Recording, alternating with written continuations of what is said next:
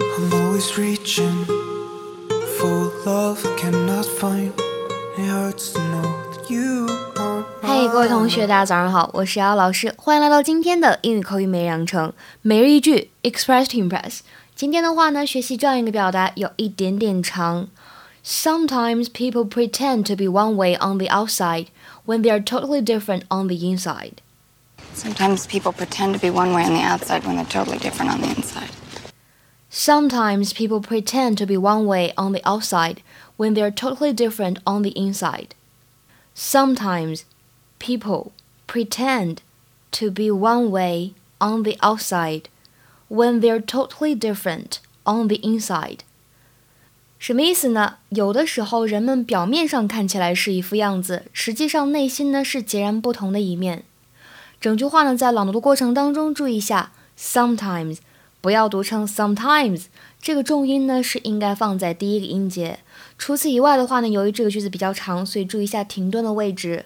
还有就是这个定冠词它的读音。由于它出现在了 outside 和 inside 前面，是元音因素来开头，所以这里的 the 不要读成 the，而要读成 the。On the outside, on the inside.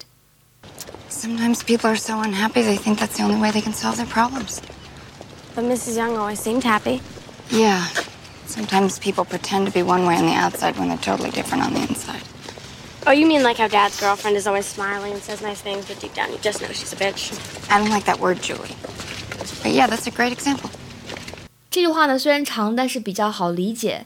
On the outside 表示的是在表面上，而 on the inside 表示的是在心里。主要想跟大家说一下这个地方的 when，大家呢不要把它翻译或者理解成为什么什么的时候。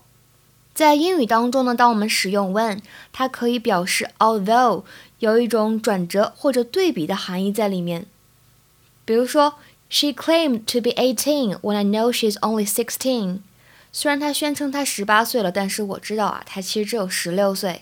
今天的话呢，请同学们来翻译一下下面这个句子，考验大家汉语功力的时候到了。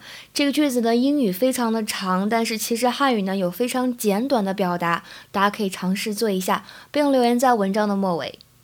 I don't understand how he can say that everything's fine when it's so obvious that it's not.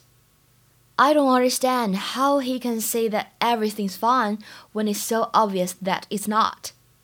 ok 那么今天的话呢我们就先讲到这里 see you guys tomorrow 明天再会